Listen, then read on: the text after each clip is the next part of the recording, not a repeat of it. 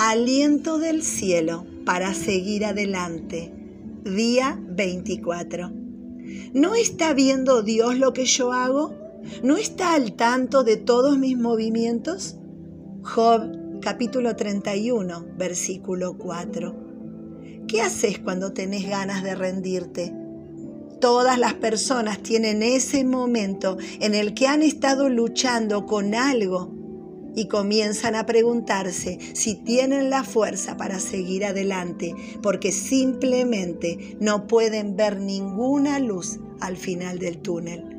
Si hoy te encontrás en ese momento, Dios quiere darte aliento por medio de su palabra en la Biblia, en el libro de Hebreos, capítulo 12, y también en Hebreos, capítulo 11.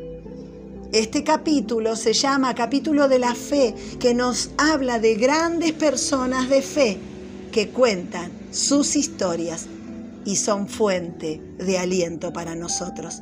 Pero en el comienzo del segundo capítulo dice así, por lo tanto, ya que estamos rodeados por una enorme multitud de testigos de la vida de fe, quitémonos todo peso que nos impida correr, especialmente el pecado que tan fácilmente nos hace tropezar, y corramos con perseverancia la carrera que Dios nos ha puesto por delante.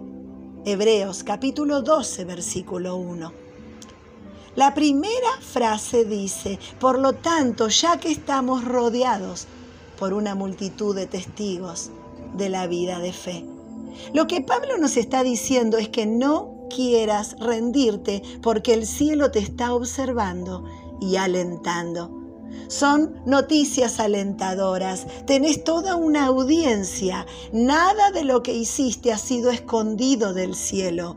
Dios lo ve todo. Como dice Job, ¿no está viendo Dios lo que yo hago? ¿No sabe todos mis movimientos? Y Jesús nos dice, y en cuanto a ustedes, cada cabello de su cabeza está contado. Así que no tengan miedo.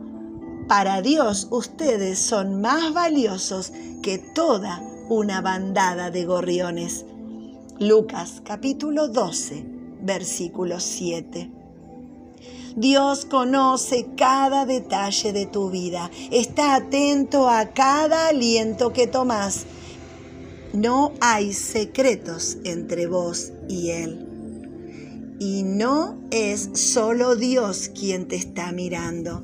Abraham, Jacob, Moisés y todos los demás santos también están allí.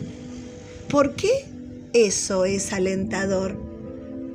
Cuando comenzás a desanimarte, recordá que esas personas que han pasado por circunstancias mucho peores que las tuyas te están viendo para ver lo bien que lo estás soportando. Cuando tengas ganas de rendirte, recordá a las personas que te han precedido y te ofrecen aliento a través de sus historias de fe.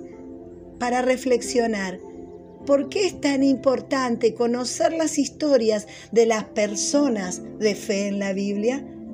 ¿Qué crees que Dios quiere que hagas con tu vida en esta tierra?